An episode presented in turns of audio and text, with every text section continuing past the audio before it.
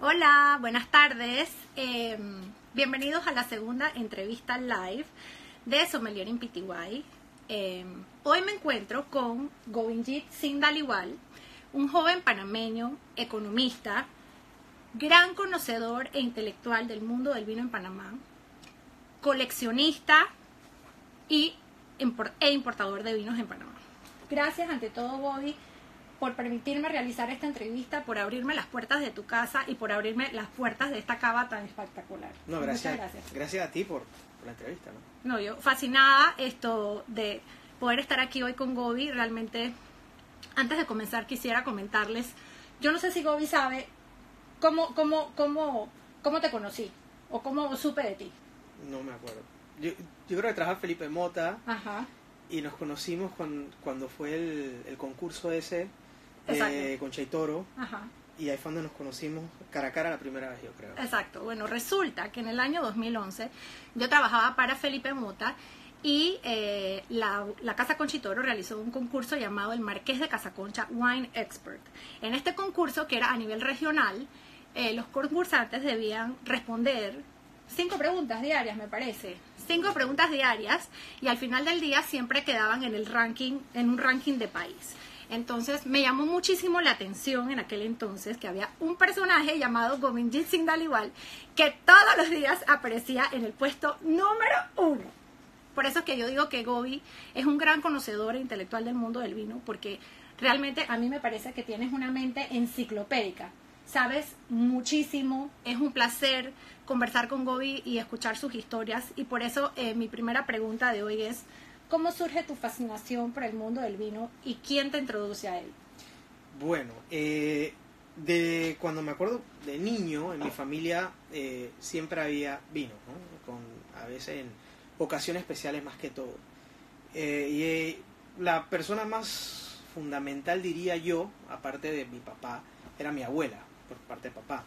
Que para ella siempre este, el, el vino más que todo era como medicina, por decirlo. Claro. O sea, no es, no era un trago, no era una bebida alcohólica, sino que para ella en moderación era algo que te nutría o, por ejemplo, si te sentías mal o algo así, según ella te curaba, ¿no?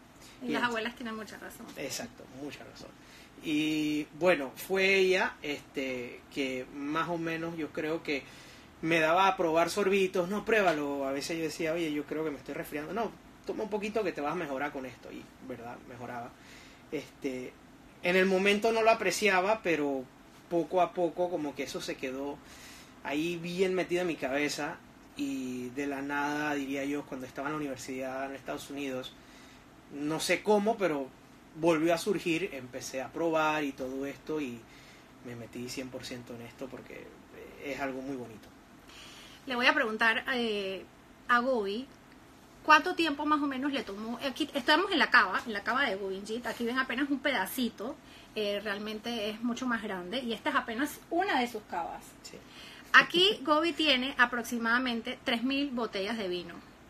Quisiera saber, Gobi, más o menos cuántos años a ti te ha tomado armar esta colección.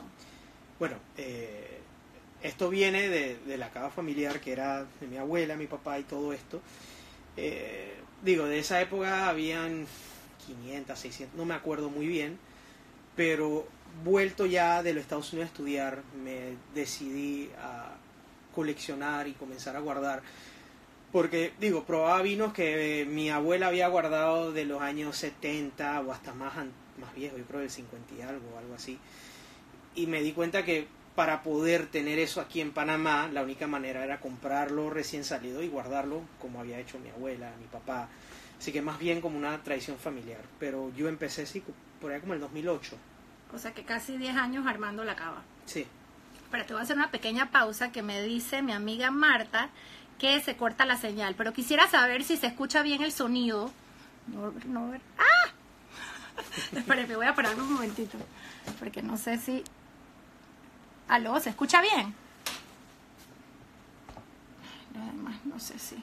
Bueno, vamos a continuar. No sé si, mira, aquí está parado, entonces no sé si están dando. Sí, perfecto, perfecto. Gracias, María, muchas gracias. Saludos. Ok, entonces, en 10 años más o menos has armado esta colección donde tienes vinos de todas partes del mundo y adicional a esto eres importador de vinos. Sí, eh, eso lo de importar eh, empezó hace, yo creo como 4 o 5 años y fue con un grupo de amigos y fue accidentalmente. O sea, había llegado, uno de mis amigos es griego, muy griego, digo, nacido en Panamá, pero siempre lleva en sí como que un orgullo como cualquiera, ¿no? de, su, de su, patria, de, donde vienen sus antepasados. Y bueno, aquí en Panamá había muy poca referencia griegas y todo esto. Llegó un señor de Grecia promoviendo unos vinos. Eh, habíamos probado 30 etiquetas y dentro de esas había una que me sorprendió mucho. Y al final quedamos como que para buscarle un importador aquí en Panamá, nadie se ofreció. Y digo, yo había hecho un comentario estúpido, pero no me arrepiento ahora que le había dicho yo a mi, a, mi socio ahora, si nadie lo trae, lo traigo yo. Y entonces me dice bueno, si tú vas a perder plata en eso, yo también me uno contigo. O sea, él ya de una esto va a perder plata. Yo voy a perder plata contigo, pero no vamos a quedar mal allá en Grecia. Y otro socio, o sea, otro amigo de nosotros también dijo, yo también voy a perder plata y así se formó el grupito y así empezó. Y hoy en día quiero que sepan que Gobi tiene sus vinos griegos de la bodega Domain Safeirakis y también tiene de Diamantacos. Y Diamantacos, eh, Cocalis, que bueno, ya... Ah, los de los trilogías. Los trilogías. Cristo Cocalis, que lastimosamente ya no existe. este Y bueno, de tú me habías dicho que eran vinos unicornio. Unicornio sí, porque nada más los vas a ver ahora y más nunca. Y desaparecen porque falleció el enólogo, ¿no es así? Se enfermó, no sé, tuvo algún tipo de enfermedad que ya no podía hacer más vinos y se embotelló lo que ya había y no hay más. Entonces, Pero está vivo entonces. No sé. Ah, no sabes. Digo, para que se haya retirado, yo sé que era algún tipo de enfermedad ya terminal o algo y yo creo que es de mal gusto esta pregunta. Claro, claro. ok, no hablemos de esos temas. Pero lo que sí es cierto es que Gobi ha marcado tendencia con este tema de los vinos griegos que se consiguen en varios restaurantes en Panamá. Eh, yo, yo diría que en casi todos los restaurantes de mis, de mis chefs eh, más eh, respetados y admirados. ¿Voy a decir los nombres o no puedo decir los nombres? En Azafrán, en Casa Escondida, en Íntimo, se me queda por Donde José. Donde José. Eh, o sea, Maito. Hay una gran cantidad de restaurantes donde pueden conseguir eh, estos vinos que está mencionando Gobi. De hecho, Gobi, ¿qué me serviste el día de hoy? Bueno, este es eh, del productor de Cristo Zafirakis, Domain Zafirakis. Casualmente, este fue el productor con el que inició todo. Más, más bien un vino blanco que yo creo que lo has probado, el Malagusía. Claro que blanco, muy rico, una, muy rico una cepa tradicional griega eh, ese fue el vino que me sorprendió y em, quedamos eh, importando este productor, con este empezamos. Y este es un Limniona, que es una cepa Vamos a muy, enseñarles la botella aquí. Muy, o sea, e, es una uva que... esta es la bodega y aquí dice Limniona. Sí, el Limniona es una uva que está muy relacionada con Cristo Zafirakis y es antigua, ¿no? Eh, él lo rescató, estaba a punto de extinguirse y hoy día el Limniona se está utilizando para hacer blends en Grecia ya yo creo que hay un productor, los dos productores que están haciendo un 100% limiona, pero él fue el primero. Y lo curioso que de esta cepa, más que todo, y muchos vinos griegos, es que el estilo y la tradición se había perdido. Con la ocupación turca que hubo, eh, la, historia y la cultura griega eh, se perdió, porque consumir alcohol y tener alcohol era prohibido bajo el reinado de los turcos. Y hoy día todo lo que viene siendo los vinos griegos es más bien como que una búsqueda de regresar al pasado, de los antepasados, de ver cómo se producía. Y yo he visto la evolución de estilo en este vino. Yo creo que tú has probado el 2011, que es solamente, yo creo que era la cuarta añada que se producía en Limniona.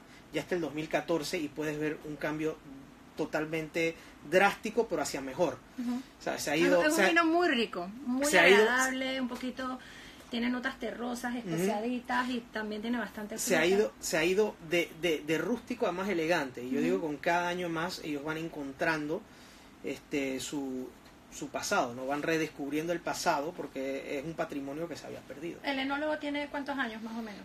30 y algo. Ok, o sea que se, puede, se puede decir que eh, pues en verdad es una historia algo similar a la de Dominio del Águila. Sí, Eh, Sí, sí. unos vinos españoles que trae Gobi de Ribera del Duero. sí. Y porque hay como todo un movimiento de, de jóvenes enólogos en el mundo, en dif- diferentes países y regiones que están haciendo cosas diferentes, pero a la vez regresando a las, a las tradiciones. Háblanos de Dominio del Águila.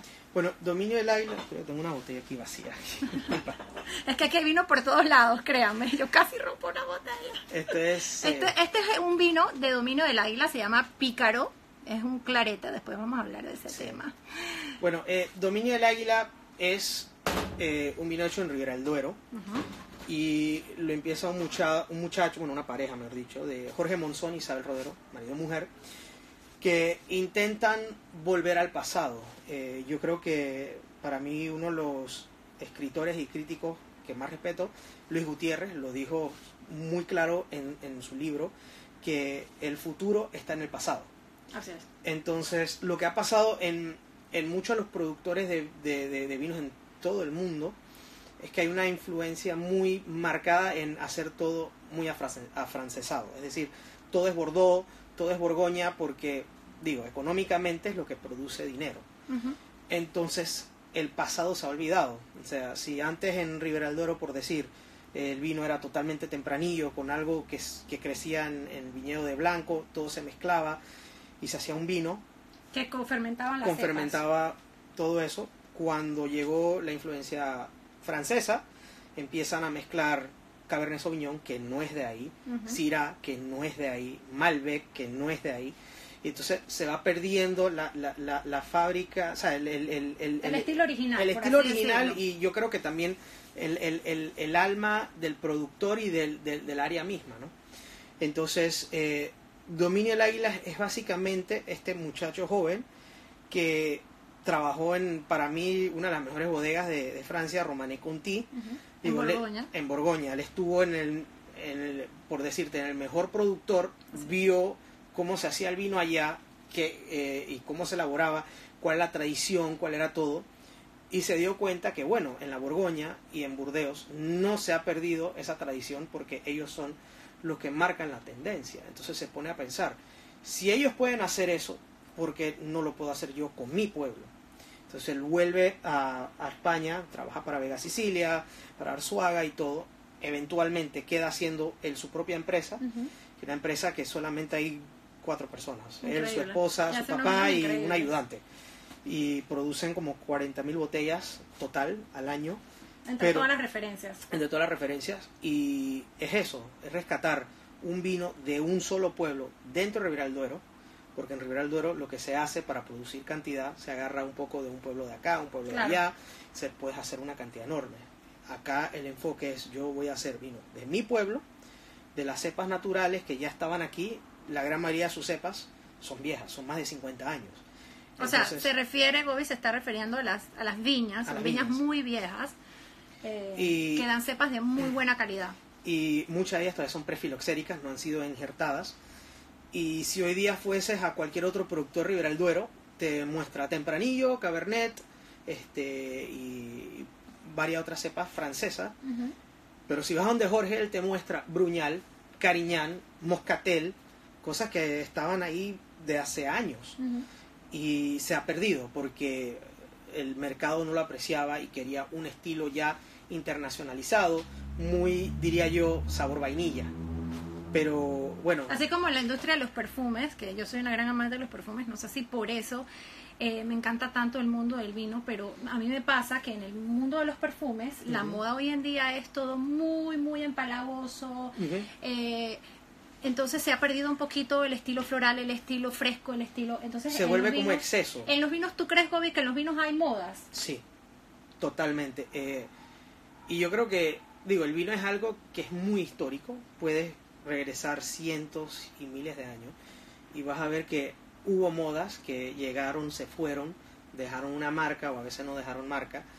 Y eso se va a seguir repitiendo porque yo creo que las modas también se basan aparte de la parte de marketing y todo esto también el gusto.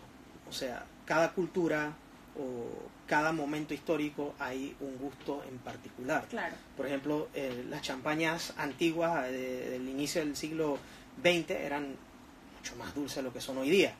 Ahora la tendencia es brut, seco, antes era dulce. Así es. Entonces, eso todo influye, ¿no? Entonces, sí, hay, hay modas, siempre van a haber, como en todo, ¿no? ¿Y cuál consideras tú que sería el mayor desafío para los consumidores de vino en Panamá?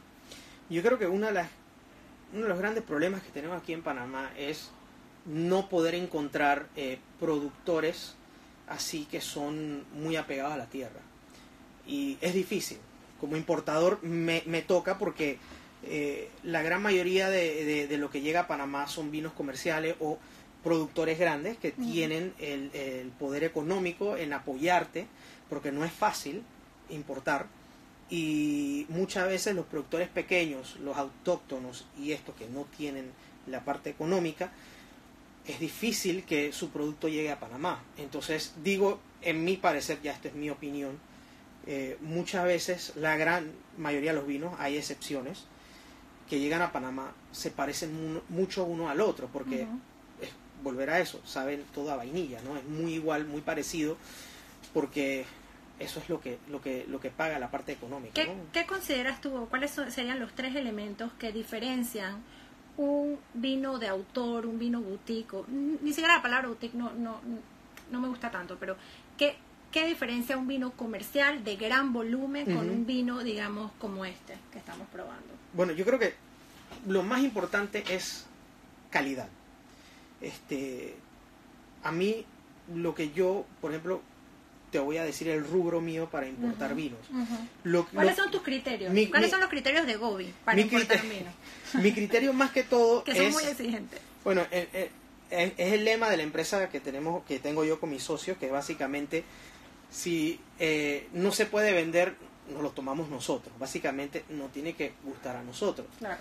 Entonces, yo creo que muchas veces eh, eh, vemos que la gran mayoría de los vinos saben igual. Eh, y es algo que a mí no me gusta. Yo quiero que sea singular, que diga algo de dónde proviene o que el productor eh, marque o diga, esta es mi filosofía y lo vas a sentir en el vino. Y, y yo creo que eso es lo más importante, porque hay empresas grandes, las corporativas y todo esto, que dicen, yo solo voy a vender volumen, no me interesa calidad, no me interesa esto. Entonces hace un buen marketing, que digo, todos en algún momento caemos.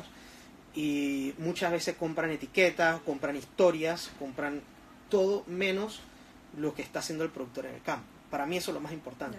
A mí me gusta ir, ver los viñedos y la interacción que tiene el productor con sus viñedos. Eh, más que todo... O sea, ¿te gusta ver que sea algo auténtico y que no sea algo de pantalla solamente? Exacto. Que no sea una gama que está eh, prefabricada, por así decirlo, un vino hecho eh, calculado, un vino muy... Porque Que sea- tú, tú has sea- usado mucho esta palabra, un Sí. vi- en vino calculado, me a mí, parece a que mí- lo has usado en a mí algún me momento. gustan los vinos intuitivos, es decir, vinos que el productor diga, en este, en esta, en este año yo sé que mi vino va a ser malo, pero voy a seguir mi intuición y por lo menos voy a mostrar que una mala añada puede hacer un vino decente. Yo respeto eso a que unos que siempre tratan crear la perfección, sea como sea, todos los años, porque la perfección para mí es algo difícil de llegar Ujú, y no se puede repetir siempre. ujú.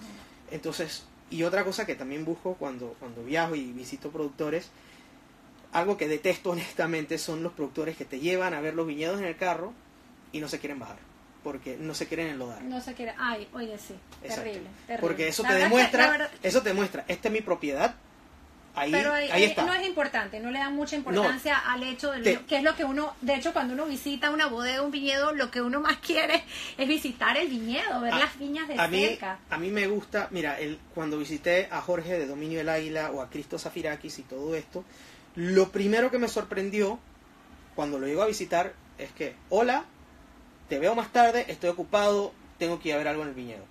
Y vienen totalmente mangajos, llenos de lodo, eh, huelen a grajo lastimosamente, pero sí es verdad, pero... No le da eh, tiempo a bañarse. pero digo, vienen sudado todo, o sea, Jorge, el primer día que lo vi, todo así lleno de lodo, la correa era una soga, los zapatos llenos de lodo, y yo sabía desde ahí, bueno, este sabe lo que está haciendo. Ahora, para que tengan una idea, Jorge Monzón y su esposa Isabel Rodero, ¿verdad? Correcto. Han dado muchísimo de qué hablar en la prensa, esto, en la prensa internacional especializada, como decía él, uno de los grandes críticos de vinos españoles, Luis Gutiérrez, en su libro Los jóvenes viñateros, Lo- sí, The New Vineyards, los sí lo- New- lo- New lo- Vineyards, los nuevos viñade- viñateros. los menciona, España. pero lo, lo increíble es que son super, gente súper joven, como Sí. nosotros, Sí, sí, sí. Yo creo, yo creo que Jorge tiene 37, 38. Mejor dicho, más joven que yo. y aquí donde ustedes lo ven, joven, Gobi es más joven que yo también. ¿Se puede preguntar tu edad, Gobi? 32. 32, imagínense. Qué, qué increíble. O sea, yo de verdad que te admiro muchísimo, te respeto muchísimo. Soy una gran fanática de Gobi. Me halaga. Y los invito a que lo sigan en su cuenta de Instagram, at donde él siempre está reseñando los vinos que se toma. Eh, y hablando de tu cuenta, los que te seguimos, nos hemos dado cuenta, bueno, es fácil darse cuenta realmente, de que Gobi tiene una gran fascinación, no sé si es eh, enam- enamoramiento, inclinación, pero una gran fascinación por los vinos blancos y tintos de la región francesa de Borgoña. Claro. ¿Qué representan para ti estos vinos? Bueno, para mí la Borgoña es magia. O sea, es magia pura. Porque yo creo que es, por el momento, la única región en el mundo que ha podido eh, llegar a tal nivel que el, el- eh, la tierra y el hombre están en una simbiosis perfecta. Es decir, si vas a cualquier otra parte del mundo de, que produce vino, eh, una diferencia de, de distancia en la viña, o sea, entre, entre una línea de viñas aquí con la de al lado no marca gran diferencia. Sin embargo, en Borgoña es una gran diferencia. Puedes tener, por ejemplo, eh, dos, dos filas de, de- de- de viñas que te producen un vino mm, excelente, mientras que las dos que siguen te producen un vino mediocre. Y entonces ahí entra más bien la mano del hombre, del productor, y hay, y hay tanta complejidad y hay... O sea, me deja fascinado porque también se ven por pueblos. Si, si un productor es de un pueblo y tiene viñedos en otro pueblo, el vino que va a ser de ese viñedo va a ser la interpretación de él. Es decir, si él es de Borromané y tiene un viñedo en Chambertin, el Chambertin que él va a producir va a ser un Chambertin a la Borromané. ¿no? O sea, hay tantas variables en un área tan pequeña que yo creo que es difícil replicarlo en otras partes. Para alguien que está empezando Ujú. a entender o probar o conocer o descubrir los vinos de Borgoña, Ujú. ¿qué apelaciones accesibles recomendarías tú en tinto y en blanco? Yo creo que en, en, en Borgoña siempre te dicen, mira la apelación, lo, que es lo más importante, sí. Ujú. Pero dado la escasez que hay aquí en Panamá, y digo, Sí, esto es No, eh, y- y- casi que no se consigue en Panamá. No señores. solo esto es para cuando viajen y lo tengan presente en sus viajes porque realmente es bastante, la oferta de vinos de Borgoña Panamá es muy limitada. y digo, no los culpo porque son carísimos. Eh, porque Por eso te decía de los más accesibles que... yo digo, eh, eh, siempre se vayan por el, el Burgón, que es lo más básico, La apelación genérica, La genérica, regional, Bourgogne. correcto. Pero eh, siempre te dicen eh, que lo más importante es productor, productor, productor. Es verdad, tienes Porque eh, de repente tú puedes tener la mejor parcela, pero si el productor es malísimo, el vino es malísimo. Ya. Entonces yo creo que aquí en Panamá, eh, uno de los buenos, eh, Luis Jadot, que no decepciona, eh, que digo, ser... Ese lo trae Felipe Mota, ¿no? Sí, hasta hace poco tenían un, para mí uno de los mejores eh, enólogos, eh, Jacques Lardier, que ahora está haciendo vinos en Oregon, que yo creo que ya Mota también Sí. está trayendo, Sí, están trayendo Eh, el Resonance. exacto, que es muy buen vino también. Muy buen vino. Lo probé en Eh, Estados Unidos, de hecho, y cuando llegué a Panamá, pensando que no lo tenían, me contaron de Felipe Mota que ya lo tenían. Exacto. Eh, está ese, eh, también lo Bouchard Peret Fields, que lo trae Medimex, también son muy buenos. Entonces, al ver el productor, estos son más bien negociantes, son más grandes todavía, y digo, se consiguen aquí en Panamá, pero cada uno tiene un estilo. Es decir, por ejemplo, Bouchard Peret Fields se concentra más en tener eh, el perfil de fruta, eh, fruta roja, que sea más un poco más afrutado, menos ácido. Luis Jadot tiene un poco más de cuerpo, entonces vas probando esto y vas viendo Viendo. qué estilo te gusta y de ahí después puedes ya saltar a probar las otras los otros pueblos, ¿no? Las otras apelaciones. Claro que en el tema de, de Borgoña muchas veces eh, cuando empezamos a tomar vinos eh, hay personas que les toman mucho tiempo llegar ahí, porque al principio, como decía Gobi, hay modas o también todos tenemos como consumidores de vinos ciclos. Eh, empezamos por, un, por una categoría de vinos, seguimos con otra y, vamos, nos vamos enamorando y vamos saltando y después regresando incluso a otras. ¿Estás de acuerdo conmigo? Sí, hay, hay un escritor, hay, hay una parte científica de esto y todo. Hay un escritor que es un bueno, él, trabaja con química y, eh, ¿cómo se llama? Food Science, que él es de Quebec, Canadá, eh, se llama François Chartier. Él lo había contratado originalmente este, eh, Ferran Adrià en el Bully para encontrar la razón científica de los maridajes, por qué funcionan y si había una manera científica de, de catalogar por qué funciona y luego replicarlo con otros platos. Y básicamente, digo, aparte de encontrar las razones de por qué funcionan los maridajes, se encontró que el, el, el, nuestros gustos, o sea, es decir, eh, nuestro sentido de sabor, eh, de, de, olor y todo esto, se viene formando cuando estamos en el vientre de nuestras madres, cuando vamos vamos a ver, nos, van nos vamos formando dentro de nuestra madre y la primera impresión es lo que se está consumiendo tu mamá, o sea, eso ya está fuera de tu control y todo, pero por ejemplo el caso de mi mamá, que indostana, come bastante especie y todo esto, a mí me atrae mucho los vinos con notas especiadas, pero ya es porque es sea, algo biológico. Pero dentro de ese recorrido que existe también, igual que lo vemos cuando somos niños y nos vamos o sea, poniendo más viejos, eh, empiezas comiendo cosas más dulces y luego quedas ya después no aguantas mucho dulce, vuelves a comer cosas más saladas y después ya al final vuelves a comer cosas más dulces porque se va perdiendo el gusto de, del sabor y de, ciertas sensaciones. Entonces, cuando uno empieza a tomar vino pasa por el mismo, la misma etapa, o sea, es introducción a algo nuevo. Y entonces se, se, ha mostrado que uno empieza con las cosas dulces, alcohólicas y potentes, y luego se va a lo contrario, que es elegancia, sutileza. O sea, puedes empezar con un Malbec o un Cabernet bien afrutado y al final te vas por un Borgoña porque son sutiles y son aromáticos, son menos, menos así concentrados, elegantes. Y bueno, tiene una explicación científica. Para los que no han probado los, los, vinos de Borgoña, cuando nos referimos a los tintos de Borgoña, nos referimos a vinos elaborados 100% con la cepa Pinot Noir y en los blancos 100% eh, con la cepa Chardonnay. De los blancos hay alguna, ¿cuál es tu apelación favorita? O tu productor apelación, productor slash apelación favorita. Mi, mi apelación favorita, eh, Merceau. Eh, Merceau. porque me gusta la parte mineral. Son chardonnays muy minerales. este Y también cuando van envejeciendo le salen las notas esas especiadas eh, que, aprecio bastante. Eh, diría yo que lo que se consigue aquí en Panamá con Medimex, los de Bouchard Perez son excelentes y, tienen, tienen varias referencias de, digo, de varios crew, de, varios viñedos excepcionales. Y saliendo de eso, obviamente, ya que no se consiguen aquí en Panamá, eh, Dominique Lafont, este, Costurie, eh, eh, Leroy, este... Si ven, Gobi lo que pasa es que tiene un contacto muy privilegiado con los productores. Entonces, para él, más que la, apelación, es importante ese, ese tema del productor. Pero Hablando de maridaje, porque lo mencionaste hace un momento, yo quería consultarte, ¿cuál es tu maridaje favorito en casa? En casa. Eh... Tu go-to maridaje. ¿Si cocino o...? Si cocinas tú. Bueno, si cocino y si cocinas tú y si cocina su esposa, porque Joby está casado. Eh, yo diría que un buen pollo rostizado, ¿sabes? Sal, pimienta, más nada. O el pollo de Yap Yap.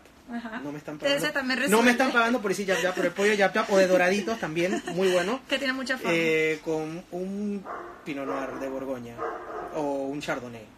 Cualquiera de los dos. Esa sería tu. Pero yo, pero yo veo que tú cocinas mucho cordero, Bobby. Sí, pero bueno, ahorita estoy a dieta, así que. Pero y, con, y, con, el cordero que, que Con el cordero, yo diría un buen Rioja o el bueno, un, un buen tinto griego, el Sinómagro, Ajá. que depende también... de hecho me encantó. Sí, se parece a un Barolo, pero es una uva autóctona griega. Te quería preguntar, de todos los vinos que tú tienes en esta cava, ¿hay alguno con lo que hayas tenido algún tipo de epifanía, revelación o digamos que haya sido la más grande decepción porque tenías esta expectativa del vino? Igual yo sé que en el tema de, eh, de, de, coleccionar vinos eh, siempre se están buscando emociones y se está buscando ver cómo el vino evalúa con el, evoluciona con el tiempo.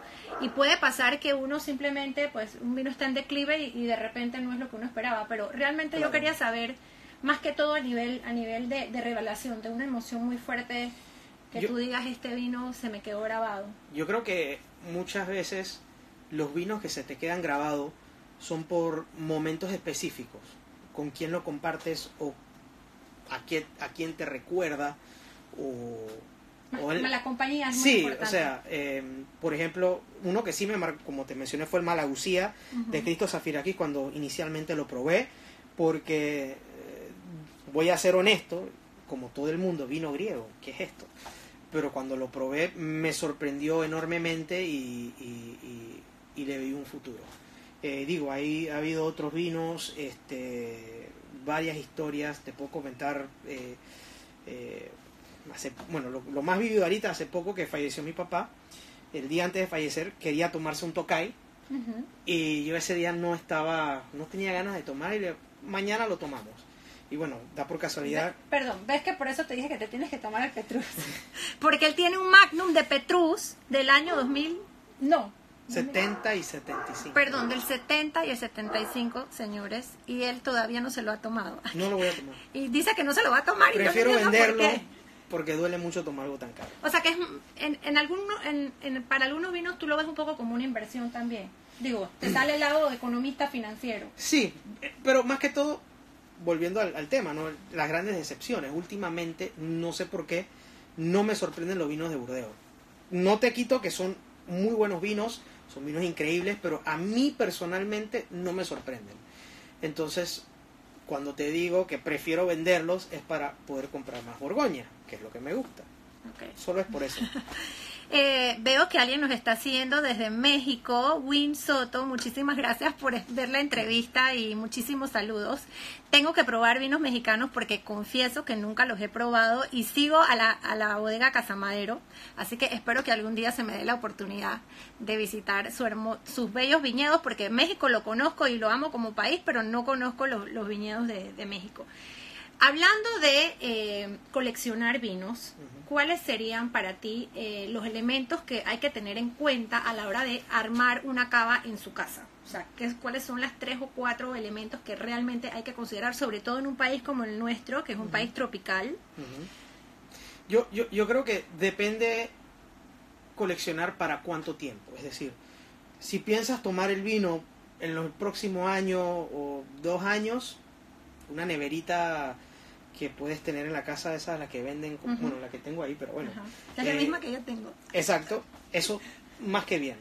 Pero si quieres tener un vino, por ejemplo, ya, por ejemplo, un, Bordeaux, eh, que quieres que añeje 30, 40 años, eh, lo que vas a necesitar básicamente es un lugar adecuado, no tiene que ser muy grande, puede ser un lugar donde no puede ser un depósito realmente. Un depósito eh, donde no, no haya luz del sol, ¿no? que sea oscuro, no haya vibraciones, porque la vibración puede alterar el vino en, términos de, de, los sedimentos. Los sedimentos no, no, se acuestan, entonces el vino queda turbio. Aquí eh, pueden ver, perdóname, pueden ver que todos los vinos eh, que tiene en su cava están acostados. Eso es importante porque el corcho tiene que permanecer húmedo de la parte adentro y de la parte afuera lo más importante es la humedad, que eso es un problema que no vas a tener en Panamá eh, por las lluvias y todo, siempre tienes un nivel entre 70 y 80% que es ideal. Eh, digo, si mientras más humedad, más hongo se te daña la etiqueta, a mí no me, a mí no me importa eso, a otros sí, pero por la parte de humedad no hay problema, eh, puedes agarrar un lugar así oscuro, que no sea muy caluroso, o sea, aquí esto es un cuarto, tengo un, aire split que anda 24 horas. Esto es una exageración. No, y esto debe ser una cuenta de luz que ni les digo. es más, les cuento algo. Eh, Gobi y yo vivimos cerca, les voy a revelar en qué barrio. Se fue la luz el día de hoy y me dije, bueno, pero seguramente Gobi tiene planta eléctrica por la cava y efectivamente tiene cava eh, planta eléctrica. sí. Entonces, digo, puede ser un, cualquier habitación, un depósito pequeño, no hay luz, no hay vibración y que esté fresco, o sea, que no haga calor, por lo menos que sea eh, un lugar donde le entre el aire fresco de algún aire acondicionado o algo así. ¿Y recomiendas como una temperatura media de cuánto aproximadamente? Depende cuánto tiempo lo quieres guardar. Ah, si, ok. si, si, si es así para consumo dentro de un año, dos años, o sea, puedes tenerlo 18, 17 grados, no pasa nada. Si ya lo quieres guardar para Ujú. bastante tiempo, necesita mínimo, tienes que estar por debajo de los 16 grados. Ah, ok. Por Bueno, debajo. súper dato, muy interesante. Sí. A ver qué otras preguntitas le, le hago aquí a, a mi querido Bobby. Sí, tengo otra preguntita. Eh, ¿Qué personalidad del mundo del vino eh, admiras, respetas, te ha inspirado a ti de alguna manera? Bueno, hay, hay bastante. Bueno, yo sé que hay muchas, en verdad. Estoy, estoy siendo como injusta porque le estoy pidiendo que escoja una solamente. Este, una solamente. Bueno, te puedo decir uno que, que me marcó mucho eh, y era un local. eh, que descansa en paz, Flavio Velázquez. Ah, claro. que digo, todo lo que estamos en este mundo de, de vino que lo conocimos nos dejó una, una gran marca. Este, digo, cualquiera te va a decir cualquiera persona afuera, pero vamos a mantenerlo nacional porque antes de ver afuera uno ve lo del local aquí y Flavio fue una influencia bastante grande conmigo y con muchos que lo conocieron. Yo creo que tuve el Eh, placer de conocerlo sí. también. Y, y bueno, volviendo, era muy, muy, pegado a lo Fla- francés. Flavio, Flavio Velázquez era un señor eh, sibarita, intelectual, amante de las letras, eh, que hacía estos escritos divinos de sus reuniones con amigos alrededor de copas de vino y era realmente eh, algo increíble leerlo porque es una persona que sabía describir perfectamente sus emociones, las sensaciones eh, Sí. y él también era franco, Sí. era muy franco. Lo porque- eso es lo que me encantaba, él era muy honesto. no trataba de, Y- de, de, de adornar nada si no era necesario Y, hacerlo. y, y lo que me gustaba es que para él el vino no era una bebida, sino que era como que un estado mental, con quién estabas, qué estabas haciendo. Y con él yo aprendí más bien que sí, el, vino lo tomas y todo, pero es más allá de una bebida. Así y, es. y, y yo creo que para nosotros que nos gusta el vino, vemos el vino así, no es una bebida, no es algo, para mí yo que importo, yo no veo el vino como, como algo para ganarle dinero, sino que es algo que yo comparto. claro, Entonces, es algo que hace parte de, de un estilo Exacto. de vida. y, y, y para mí, eso lo que de, de Flavio lo, aprecia, lo, lo apreciaba mucho, que compartía más que todo el conocimiento que él tenía, Sí. Más, más sobre los vinos, yo apreciaba más los conocimientos, las historias de él increíbles que a veces yo creo que eh, eh, le ganaba a García Márquez, porque tenía unos, unos cuentos fenomenales. Pero sí, o sea, para mí, eh, Flavio Velázquez. Claro, que fa- falleció, sí. que paz descanse porque falleció hace, Hace poco. un- hace poquito. Y la verdad es que muchas personas en Panamá nos estremeció la noticia, eh, porque como les digo, era, era un señor encantador y era un gran caballero de esos que la verdad es que no se ven ya casi. Para mí No era, era, era más quijotesco que cualquier sí, otra cosa. es verdad, tienes toda la razón, toda la razón.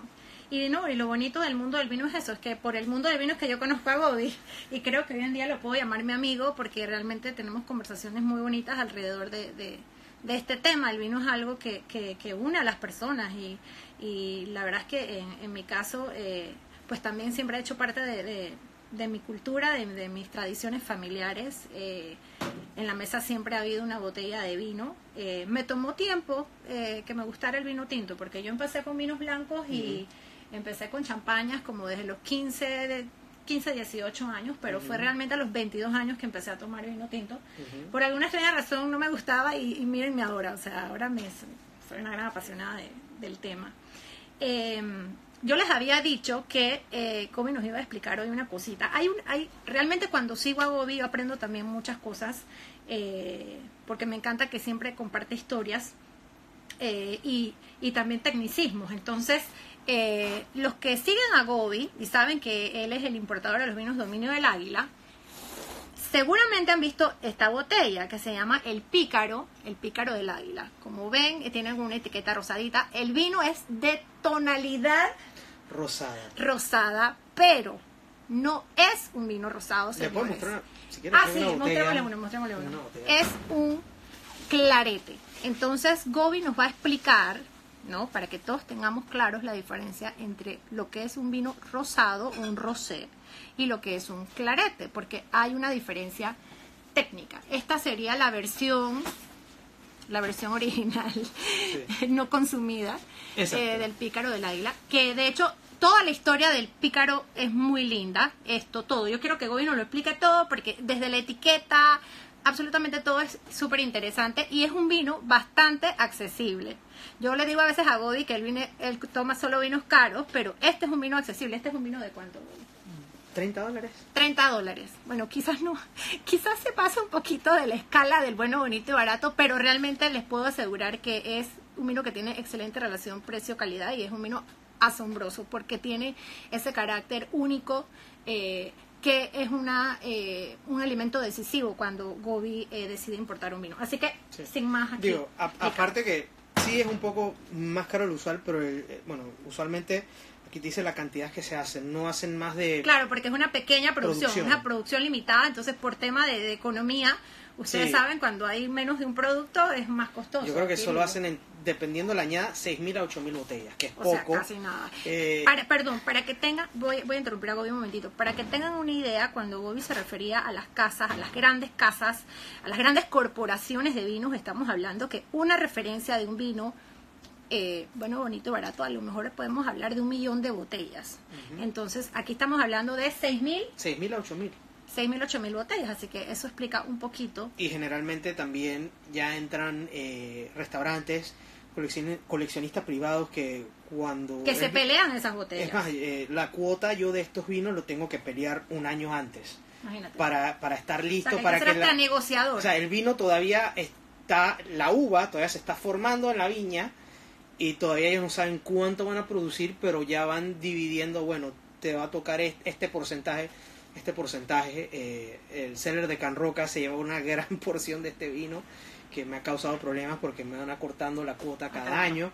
Pero bueno, el clarete, la historia del clarete es que más que todo este es clarete de Riviera del Duero, de Castilla y León. El clarete castellano, porque clarete también se se puede referir a, a los vinos de, Burdeos, a los claret, que era el nombre que le pusieron los británicos a los vinos estos franceses porque eran un color pálido. Y luego cuando llegan los franceses a Rioja, eh, los de Burdeos, que porque el filoxera pegó, eh, devastó todos los viñedos de Burdeos y de Francia, se tenían que ir a España a producir el vino y enviarlo por tren de vuelta a Francia y lo hacían estilo claret entonces hay muchos vinos que de Rioja hoy todavía que te dicen claret o clarete, que son un tinto más, eh, o sea, menos potente, más light. Pero el clarete tradicional de Castilla y León, que el único ahorita mismo en el mercado es este, de Pícaro del Águila, es el único que puede llevar en la etiqueta clarete y Ribera del Duero. vamos a ver que lo eh, vean aquí bien. hubo un, un caso legal porque la denominación de origen no quería permitir que se volviera a producir esto, esto es algo histórico, está dentro de las normativas. El productor tuvo que demandarlos ante una corte en la Unión Europea, ganó porque efectivamente estaba dentro de las normas eh, y este cintillo que le dan aquí de la nominación debería decir clarete, pero como hace tan poco y es el único autorizado, le dan el básico de rosado, pero es un clarete. El clarete no es un rosado, aunque tenga el color de un rosado. Eh, yo diría más bien que el clarete es un tinto ligero es más, eh, si, si fueras a Castilla y le preguntaras a los, a los viejos, a los abuelos allá, qué es lo que tomabas cuando eras muy joven o de, de, muchacho, que todos te dicen clarete, no íbamos de clarete. Este era el vino tradicional. ¿Por qué? Ribera del Duero generalmente, o bueno, o históricamente se producía vinos a granel, vinos para consumo propio. Se vuelve famoso con Vega Sicilia, que empezó en 1800 y algo, eh, con eh, un, no sé si era un marqués o alguien de sangre azul noble, que crea la casa y trae cepas de Francia, Cabernet, Syrah, Malbec, y las empieza a plantar y crea este vino de Sicilia, que solo se lo vendía a sus amigos, que eran de la nobleza y todo esto, y de ahí agarró un mito, que no podías comprar el vino sino que te lo regalaban. Y la denominación de origen de Rivera del Duero no se crea hasta 1982. Sí, 80, ajá, sí, 82, bueno, en los 80.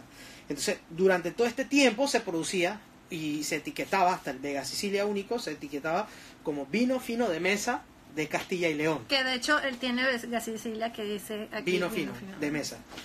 Entonces, cuando se crea la denominación de origen, básicamente, que yo creo que es uno de los errores que se cometió, no lo digo yo solamente, lo dicen muchos otros, es que eh, la denominación miró a su grande exponente, el gran exponente, Vega Sicilia, cómo hacen ellos los vinos. Bueno, los vinos se hacen así. Y lo vamos a copiar. Bueno, entonces el vino puede tener tanto de Cabernet, tanto de esto, tanto de esto. Los vinos tradicionales, bueno, ahí están, se pusieron la normativa, pero como no se producían, porque no se podía vender al mercado exterior, porque lo famoso era Vega Sicilia y todo lo que seguían, lo que hacía Vega Sicilia, se fue perdiendo esta costumbre. Pero el clarete básicamente era el tinto de allá, porque Castilla en el verano hace mucho calor y en el, en el tiempo de invierno hace mucho frío. en el tiempo de calor, tomarte un tinto, como aquí en Panamá, te cae pesado. El clarete yo diría que está como un punto medio, porque es refrescante, pero al mismo tiempo tiene cuerpo. Así es. Entonces el clarete, ¿cómo se hacía?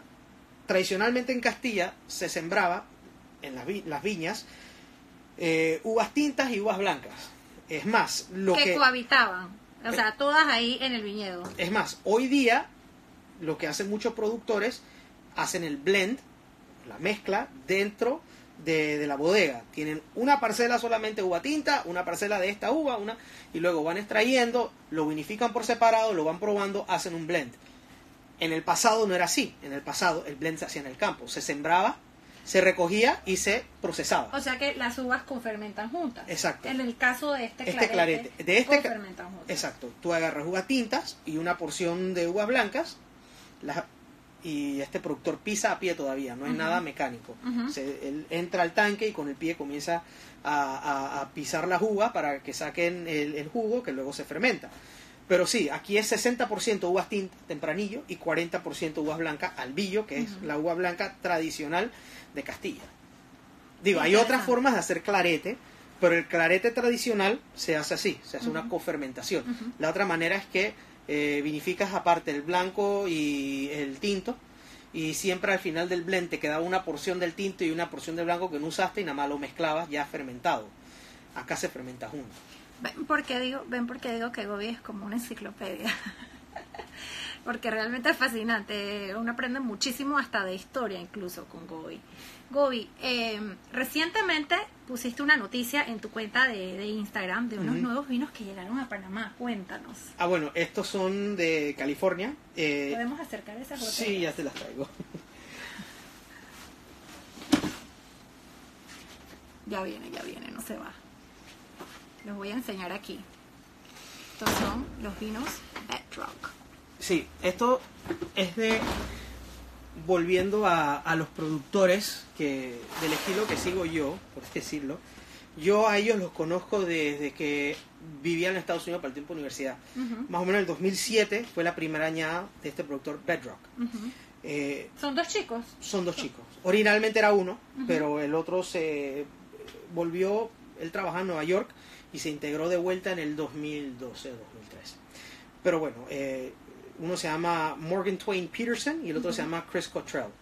Morgan Twain Peterson, famoso, el papá, hacía vinos. Es más, yo tengo una botella que él me regaló, que era el primer vino que hizo cuando tenía siete años, un Pinot Noir. Entonces, eh, el papá hacía vino, es una marca muy reconocida, Ravenswood. Que ah, ¿cómo no? Ravenswood. Que antes de ellos. Del papá. Ah, no lo Por eso que en la etiqueta tiene el Raven. Ah, wow, miren esto. que les digo, es que, es que esto me encanta. Me encanta saber estos datitos. Aquí está el Raven. Eh, Pero bueno, el, eh, la especialidad de ellos en verdad son dos cepas. Sinfandel, que es la cepa, por decir, eh, autóctona de California, que no es verdad, pero es el marketing que hizo el estado de California, y Syrah.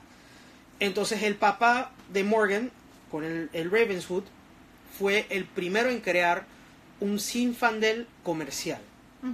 Porque en ese momento, estamos hablando en el año 60, 70, 80, que estaba produciendo, eh, eh, o sea, Ravenswood una marca grande comercial, sí, pero hacía unos eh, Sinfandel que antes no salían fuera de California. Él fue el primero en lanzarlo al mercado así en cantidad masiva, en hacerlo famoso, que no tiene nada que ver con el White Zinfandel, que Nada yo que ver, favor. o sea, es, es un sacrilegio, el White Zinfandel no existe. Bueno, pero hay gente que, hay No personas a las que les gusta porque cuando Sí. empiezan en el mundo del vino Sí, empiezan a pero lo que quiero es que no se compare el White Zinfandel Sí. con el Zinfandel porque el White Zinfandel Son no dos existe. estilos, son, son- sí, son No dos existe. cosas diferentes. Eso es algo creado por un productor que le agrega azúcar y bueno, es otro cuento. Pero bueno, el papá de él, eh, Lo de que Morgan, pasa, perdón, lo que pasa es que Gobi es un purista. Entonces, Sí. ciertas cosas, para ciertas cosas es muy académico. eh, el papá de Morgan, Joel Peterson, eh, crea Ravenswood eh, y luego lo vendió en el año 90 y algo. Pero Eso lo tiene Galo ahora. sí, Galo. Entonces, él, a él se le conoce como el Godfather, el padrino del Zinfandel. Ok. Y entonces, entonces Morgan dice que si él es el padrino, él viene siendo el primo del Zinfandel. Entonces Morgan, en verdad, cuando empezó a hacer los vinos, no fue para hacer vinos, sino él lo que estaba viendo era el declive de los viñedos tradicionales que había en California, porque en los 90 se puso de moda el Cabernet de Napa. Entonces, como Napa ya estaba famoso con su Cabernet, eh, lo- las áreas aledañas, Sonoma, ellos son de Sonoma, a- comenzaron a agarrar estos viñedos antiguos que estaban ahí con más de 100 años, destruirlos y plantar Cabernet y Sauvignon Blanc, Cabernet y Sauvignon Blanc. Y se iba perdiendo un patrimonio que estaba ahí. Entonces Morgan empezó como que eh, un grupo que todavía existe hoy día, que era para preservar estos viñedos antiguos, que eran familias que se dedicaron toda una, vida para, para guardar eh, estas viñas antiguas. Algunas tienen más de 100 años, prefiloxéricas, y uvas que todavía no saben qué son. Están ahí en- entremezcladas con Zinfandel, Mataro, eh, Cariñán, Alicante Bouchet. Habrán 50 eh, cepas distintas dentro de un solo viñedo, pero son históricos. Ujú. Eh, él, eh, entonces, bueno, él empezó con eso y bueno, la única, ¿Qué tenemos aquí? pero bueno, antes de eso, la Ujú. única manera de mantener esto, cuidándolo, era poder buscarle una alternativa económica, porque tenían que pagar las cuentas.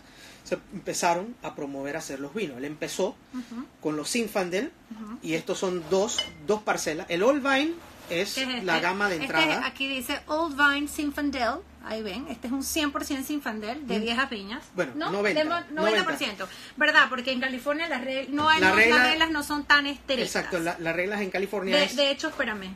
Aquí sale. Ahí el- sale todo. Ah, de hecho, nada más sale California. Sí. O sea, no sale otro Ava en, en, la en, en California, las etiquetas, después que tenga 70... 75% si es Sí. California, así que estamos Entonces, entonces si es 75% Cabernet y el resto es otra uva, puedes poner que en la etiqueta que es Cabernet Sauvignon, no tienes que bien. poner Sí. las otras. No, sí, es que no, no me había, no, no había constatado que no solamente ponían California Old Vine y en el caso de California el 75% Ujú. el mínimo obligatorio para que aparezca la cepa en el, en el label. Correcto. Bueno, Así que, estos o son sea que sí tiene un poquitito de, de sí, eh, tendrá como 10 uvas más que no sé Ya, qué son. no.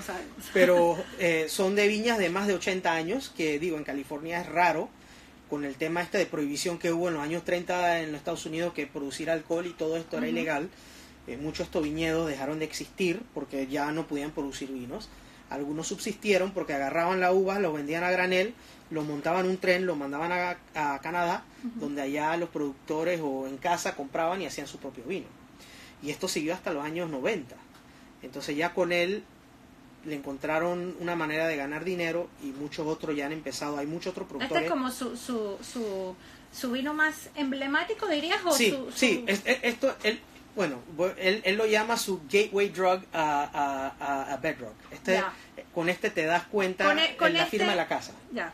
En Zinfandel. Luego tiene la versión de Syrah que se llama North Con Coast este Syrah. consiguió los funds para hacer este. Bueno, eh, eh, alentó a otros en unirse porque cuando él empezó habrían cinco, hoy día hay más de 30 o 40 y han eh, re- re- revitalizado muchos viñedos antiguos, han ido comprando, preservando y se ha detenido ese deterioro de patrimonio antiguo. Entonces hoy día eh, parte, parte de él y el grupo que él fundó de- de- de- de preservar estos viñedos antiguos es para, para, para que esa parte de la historia californiana no se perdiera. que, que es un poco el tema del Evangelo Vineyard, que es este segundo que está aquí. En verdad Gobi está trayendo tres vinos. Yo hoy me estoy, le- yo le compré estas dos botellas que me voy a llevar a mi casa después. Pero el tercer vino se le agotó. Sí. Así que eh, el Evangel, lo que está aquí, eh, Gobi me mandó un videito explicándome un poquito la historia de, de este viñedo y, y es un poco, o sea, es lo, totalmente Sí, lo que tú me contabas. eh, es más, ellos hasta hace poco eh, pudieron eh, comprarlo. Son 36 hectáreas, grande, eh, porque de otra manera se iba a perder. Y- y- Pero ellos ya tienen, yo creo que como 5 años haciendo vino de Evangelo y es ya no- o sea, es una área que se llama Contracosta, que está a una hora del centro de Sonoma y es súper particular porque tiene subsuelos arenosos, atrás hay una planta generadora grande de electricidad, o sea, se ve raro, eh, ellos mismos O lo... sea, es como está en medio de la civilización. Está en medio de la nada, o sea, básicamente atrás hay una planta que produce, imagínate como los Simpsons, nada más que en los. Simpsons está la planta nuclear, aquí es una eléctrica, eh, y, y más adelante está el mar. Perdón, pausa. Me están preguntando saludos a María Amelia de Cipofón Petiguay, saludos al gran Nessim Barzallo, que siempre eh, con él también se pueden informar de todos los eventos de vinos en Panamá, porque también es un gran apasionado de vinos. Me pregunta a María Amelia que cuánto cuestan y me pregunta a Nessim que dónde se pueden conseguir. Bueno, Por supuesto eh, con Gobi, así que desde ya tienen que seguirlo. También están en ciertos restaurantes que... Y ya los tienes en algunos restaurantes, como. Eh, eh, en Azafrán, está en Íntimo y está en Casa Escondida. eh, por el momento esos tres, porque desde que porque también trajiste todos. poquito, o sea, Eh, es que la cuota es poca. Es más, eh, ellos producen muy poco. La gran mayoría se vende dentro de Estados Unidos. ujú, Exportan solo a Zurich, en, en Suiza, ujú, Japón, ujú. eh, Bélgica y Panamá. No, lo más curioso es que hay vinos en Estados Unidos que aquí en Panamá, bueno, hay muchos que, que, que le seguimos la pista a muchas bodegas y, y muchas veces cuando, cuando yo viajo y voy a una tienda de vinos en, en Florida o en cualquier lugar, no es que son tan fáciles de conseguir porque justamente no son vinos que, que se producen a gran escala. Eh, me estaban preguntando los precios. El Olvine Ujú. está como en 29, 30. No, no me acuerdo. Como acaban No. de llegar, no me sé la precio. Bueno, Yo- tendrán en- que en contactar a 20 Gobi o me, o, me, o, me, o me contactan a mí yo les, do- yo les mando el contacto de Gobi, lo contactan directamente si quieren adquirir. el- pero entonces tenemos los vinos griegos, que ya Sí. hablamos de Zafeirakis, Sí. eh, los diamantacos, Sí. eh, tenemos Trilogía. eh, Bueno, trilogía ya se trilogía, agotó. Las- trilogía, ya, ya no Se te agotó. queda ni uno solo. Yo creo que me quedarán 12 botellas del trilogía y del entry level que se llama MOVA. Ya. Pero se van rápido. Ok, bueno. Ok, se reconectó. ¿Se reconectó, sí o no? sí, parece que sí. Eh, y tiene los vinos de dominio del águila, que son el pícaro del águila clarete, el pícaro del águila tinto, dominio del águila reserva, Reserva, y dominio el del Gran Reserva, el Peñajaladas. Y del top de ellos, el Canta la Perdiz, traigo muy poco. Es más, esto es todo lo que llegó. Eh, bueno, para mí. Pero en verdad Es vendí que una casi caja. todo es para consumo personal de, de Sí, el, el, el Canta la Perdiz es, eh, digo, no harán más que 60 botellas y 100 más. ¿no? 60 botellas. Wow. Y Estamos 100 hablando Magnums. de un vino de como qué rango de precio. Eh, 500 bastante. dólares. Como 400. 400. Pero este es 2014. No, esto es solamente para su conocimiento, señor. Aquí está 2014, que cada año cambia la etiqueta. Espérate, lo puedo, lo puedo, lo Sí, puedo sí. mostrar. Tú recomiendas siempre eh, guardar el vino con su papeli, con los papelitos que viene de de, fabri- de fábrica, de bodega. Bueno, eh, es mi pereza no querer abrirlo. Pero he visto que tienes algunas botellas eh, cubiertas con papel plástico. Esto es para proteger la etiqueta, ¿correcto? Sí, porque ya después cierta cierto tiempo ya la etiqueta empieza a podrirse, es papel, y entonces la única manera, o también O con, con la humedad también se empieza con el cambio de a- temperatura, a veces claro. cuando abro la puerta la cava que empieza me a pasa sudar, muchísimo eso. empiezan a sudar, entonces es la única manera de mantener las botellas bien. Saludos a Daniel, mi primo Daniel que está en Medellín, que también tiene una importadora de vinos llamada Vinos Nobles, así que si están en Medellín también tiene una tienda que pueden visitar. Saludos a Catalina. Aquí está. Este es el Canta la Perdiz. Que es una parcela bien selecta, eh, bien pequeña y bueno, O sea, por ejemplo, este vino son 60 botellas únicamente. 69, 70 y 100 magnums. La producción. Me encanta la, la- la manera, eh, estos tapones de cera con la que, con la que eh, hermetizan las botellas. y todos los años la etiqueta cambia, es un dibujo distinto que refleja la añada, Por ejemplo, si ves aquí, ves como un fuego, que significa que es una añada cálida. En, Ah, en el frío sale, por ejemplo, el 2013, Y literalmente 14. es la perdiz la que está tocando la Sí, guitarra. canta la perdiz. Y el Ah, tema es eso, salen perdices Y que cantan. con un, un instrumento o algo, por ejemplo, el 2003 sale una perdiz con una guitarra, una guitarra eléctrica, porque el- para el productor, para Miren, Jorge, miren, la perdiz está cantando y fue una cosecha cálida, por eso están los colores así como... el 2013 fue una cosecha eh, fría, entonces sale y eléctrica, como dice el productor, y sale una perdiz con una guitarra eléctrica así rockera, y atrás sale un color azul para decir que era una añada muy fría, muy helada y muy eléctrica. Voy a, voy a volver al pícora de la isla porque lo que ustedes no saben es que la esposa de Jorge Monzón, Isabel, es la que diseña estas etiquetas. A mí me parecen de lo más coquetas y, tú sabes, me, te- me Bueno, tienen sí. como un aire de como del principito. No Sí, sé sí, por qué. Eh, bueno, si ves en la etiqueta sale un niño, Sale un niño aquí que está. es el hijo de ellos, el es niño. el pícaro. Ah, él es el pícaro. Él es el pícaro. Entonces, ese es un vino que ella dedicó al hijo. Eh, y es un cuento muy interesante porque ahí se ve eh, que son muy buena pareja, ¿no? Porque llegaron al acuerdo que él, Jorge le dice, necesito tu ayuda, pero vamos a hacerlo así.